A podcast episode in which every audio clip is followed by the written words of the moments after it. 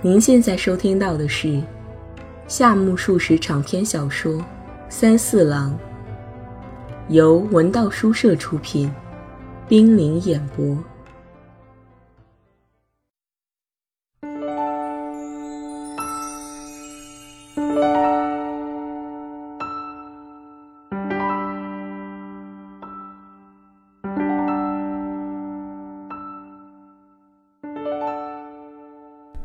三四郎，第十九集。三四郎利用这个机会离开圆桌，走进美弥子的身旁。美弥子把没有油脂气息的脑袋随意地靠在椅背上，那姿势就像一个疲倦的人尽量放松浑身的筋骨一样。他的颈项从内衣领子里裸露出来，椅子上搭着脱下的外褂。从他那向前隆起的发卷上，可以看到那件衣服漂亮的里子。三四郎怀里装着三十元钱，这三十元钱代表着他俩之间一种难以小玉的关系。三四郎坚信这一点，他想还而终于没有还，正是出于这种原因。一旦还清，两人会因为结束这层关系而疏远呢？还是进一步亲近起来呢？在普通人眼里，三四郎的头脑多少带有迷信的成分。李健小姐，三四郎说：“什么？”美弥子扬起脸，打量着三四郎，神情和刚才一样沉静，只有眼珠倏忽闪动了一下。他的视线一直安详地凝视着三四郎的面孔。三四郎想，他一定有些累了。正好找到了机会，就在这里把钱还你吧。三四郎边说边解开纽扣，把手伸到怀中。什么？女子又重复了一遍，依然是一副不带刺激的语调。三四郎把手伸到怀里，心想怎么办才好呢？过了一会儿，他才痛下决心：“这钱还你吧。你现在给我，叫我怎么办？”女子依旧仰头望着他，既不伸手，也不动弹，神情仍然那般安详。三四郎很难理解他是什么意思。再坚持一会儿，行吗？这时，身后有人说话了，一看。圆口先生正面对他们站着，指尖夹着画笔，捻着剃成三角形的胡须，不住地笑。美弥子双手搭在椅子上坐了下来，挺直了头和腰。要花很长时间吗？三四郎小声问。还得一个小时光景。美弥子也小声回答。三四郎又回到圆桌旁边。女子已经摆开了姿势，任人描画。圆口先生又点上烟斗，挥动了画笔。小川君，你看李健小姐的眼睛。圆口转过身来说道。三四郎听从了。美弥子突然从额上放下团扇来，打乱了自己娴静的姿态。他转过头，透过玻璃窗眺望着庭院。不行，不能转过脸去。我刚刚画了一点儿。干嘛说那么多废话？女子重新转过头来。我不是嘲笑你，我有话给小川君讲呀。讲什么？我这就说。哎，请你摆正姿势。哎，对，胳膊再朝前伸一伸。我说小川君。我所画的眼睛是否能传达出他的神情来呢？我可不懂呀。不过每时每日的这般画下去，难道实际人物的眼神是一成不变的吗？还是要变的。不光本人要变，画家的心情每天也在变化。说真的，肖像画要画上好多幅才成，这样受不了。有时只画一幅也能惟妙惟肖，真不可思议。你要问为什么？请看，圆口先生一直没有停笔，还要不时地朝美弥子那边张望。三四郎眼看到圆口先生的各种器官能够同时运动，实在有些敬畏。这样每天画下去，数量越积越多，过了一段时间，所画的画就会出现一定的情绪。即使从外面带着别一种情绪归来，只要一进入画室，面对着画稿，就会马上被一种固有的情绪所左右。就是说。画面上的情绪转换到人的身上了，李健小姐也是一样。假如听其自然，各种各样的刺激会使她产生各种各样的表情。然而这些并不能给画面带来重大的影响，因为这样的姿势，这种杂乱无章的骨、铠甲、虎皮等周围环境里的东西，自然的会让人产生一种特定的表情。这种习惯逐渐强化，将会压倒其他的东西。所以，一般的说，能把这副眼神如实描绘出来就行了。再说论及表情，圆口先生突然闷声不响了，看来画笔遇到了困难的地方。他退后两三步，把美弥子和画稿对照着看了看。李健小姐，有什么地方不舒服吗？他问。没有。这回答不像是从美弥子口中说出来的。美弥子是那般安详，她仍然保持着原来的姿势。再说，论及表情，圆口接下去说：“画家并不描绘心灵，而是描画心灵的外在表现。只要毫无遗漏地洞察这种表现，内心的活动也就一目了然了。你说道理不是如此吗？”至于那些没有外在表现的心灵，则不属于画家的职责范围，也就只好割爱了。因此，我们只描绘肉体，不论描绘什么样的肉体，如果不寄予灵魂，那只能是行尸走肉。所谓画是通不过的。你看，这位李健小姐的眼睛也是一样。我做这幅画，并不打算描画李健小姐的心灵。我只想画出这双眼睛来，因为它使我感到满足。这双眼睛的模样，双眼皮的影像，眸子的深沉程度，我要把我所看到的一切毫无保留地画出来。于是，一种表情便不期而然地产生了。要是没有产生这样的表情，那就说明不是我的颜色没调好，就是外形出现了偏差，二者必居其一。如今，这颜色、这外形的本身形成了一种表情，所以只好由它去了。圆口先生又退后两步，把美弥子和画稿两相比较了一下。看样子你今天有些不自在，想必累了。要是太疲乏，就到此为止。你累了吧？不累。圆口先生又走向画稿。那么我为什么要选择李健小姐的眼睛呢？好，我现在就说给你听听。比如西洋画面上女子的脸孔，不论谁画的美人，都有一双很大的眼睛，一双有点叫人感到奇怪的大眼睛。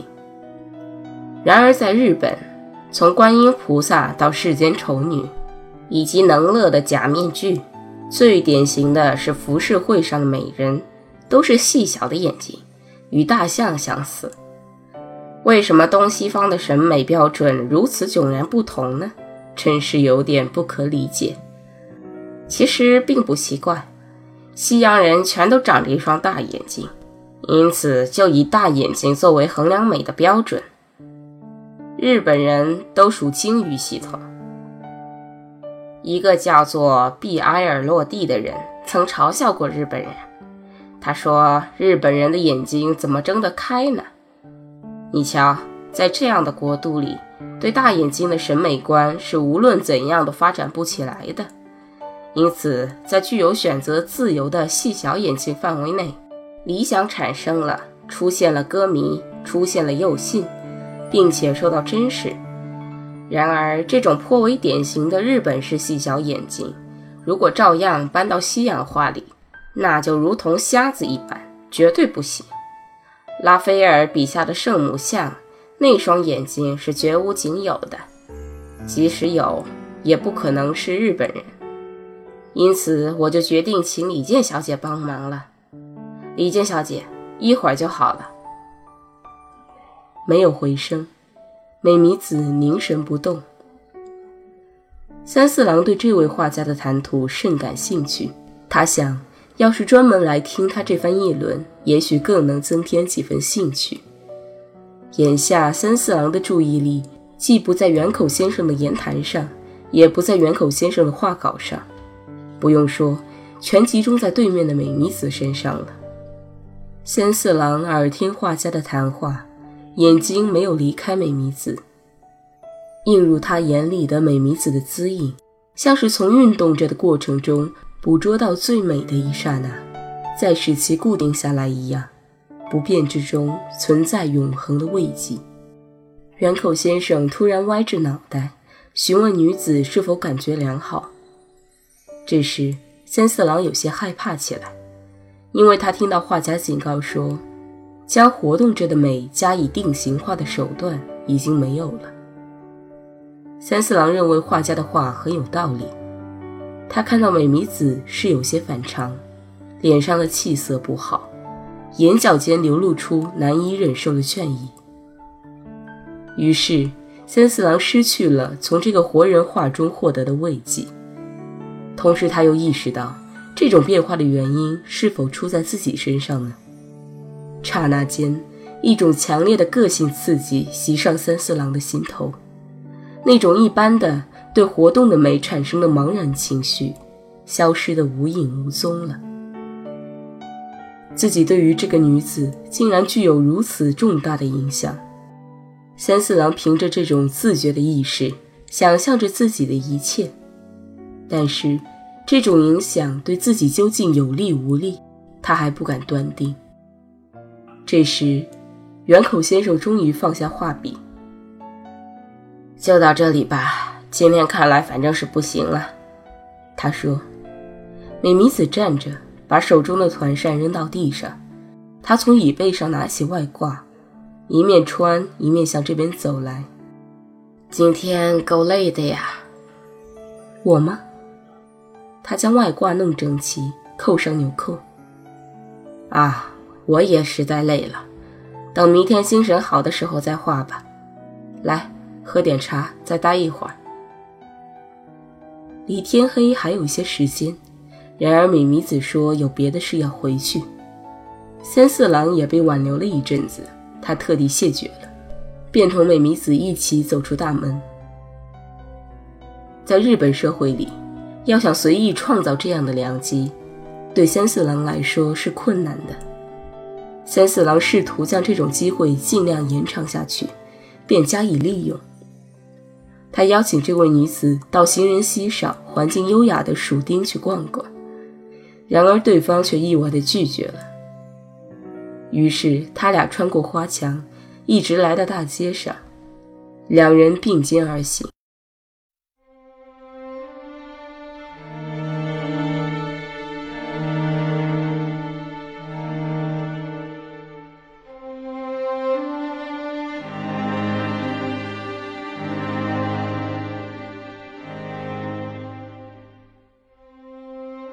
口先生也那么说了。你真的不舒服吗？他问。我吗？美弥子重复了一句，同回答远口先生一样。三四郎自从结识美弥子以后，他从未说过一句长话，一般的应答只不过一两句就算完了，而且非常简短。但在三四郎看来，却有一种深沉的繁象，特殊的音色。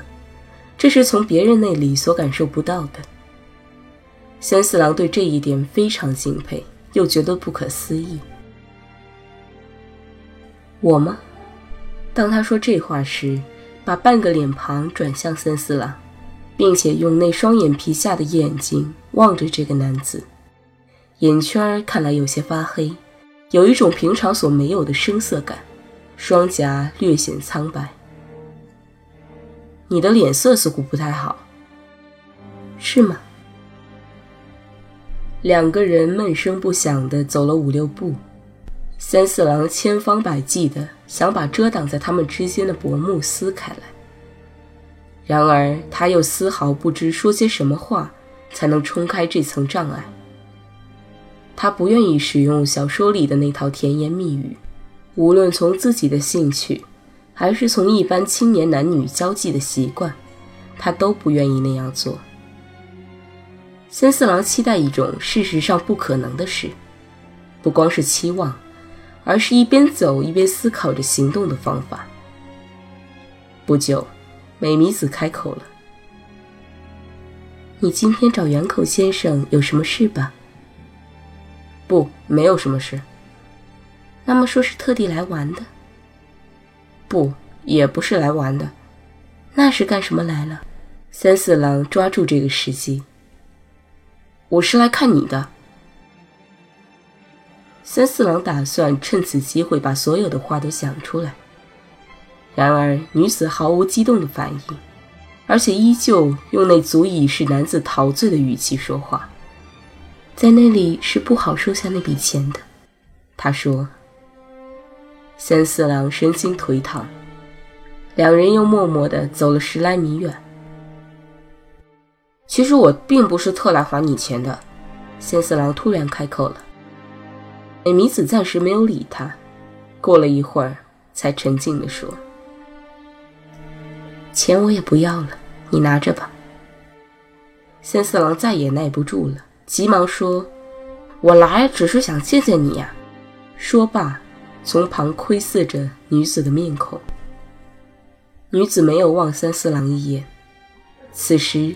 三四郎的耳畔响起了他那轻微的叹息声。那钱，钱嘛，两人的话都不明不白的中断了。就这样，又走了四五十米光景。这回女子先发话了：“你看了远口先生的话，有些什么想法？”回答可以是多种多样的，三四郎却一声不吭的走了一程。画的那样迅速，你不感到惊奇吗？他问。是的，三四郎应道。实际上，三四郎刚刚意识到这一点。他记得，远口到广田先生那里，表示他想绘一幅美弥子的肖像画，到现在只有一个来月。后来，远口才在展览会上直接向美弥子提出这件事。森四郎对绘画一无所知，那样的巨幅画需要多长时间，他简直无法想象。如今经美弥子一提醒，看来确实画得太快了。什么时候开始的？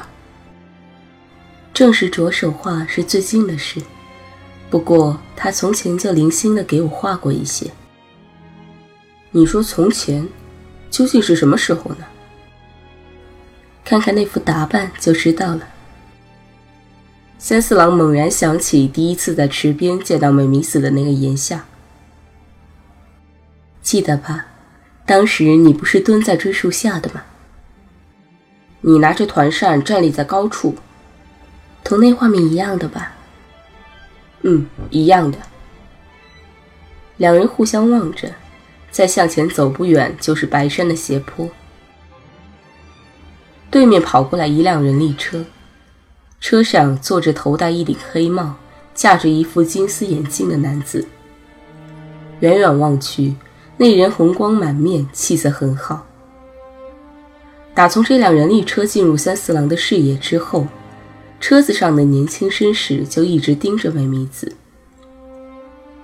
车子走到他们前头五六米远，突然停下了。车上的人很麻利地撩开围裙，从脚踏上跳下来。这是一个脸孔白净的瘦高个子，他一表人才，胡子剃得干干净净，很富有男子的魅力。一直在等你，看看时间太晚，就来迎你了。那人站在美弥子面前，眼睛向下看着，笑了笑。是啊，谢谢。美弥子也笑了，回头望着那人的脸，接着又急忙把眼睛转向三四郎。这是谁？大学里的小川君。美弥子回答。那男子轻轻地摘下帽子，从对面向三四郎致意。快走吧，你哥哥也在等你嘞。三四郎正好站在拐向追分的横街口上，钱终于没还，就同他分手了。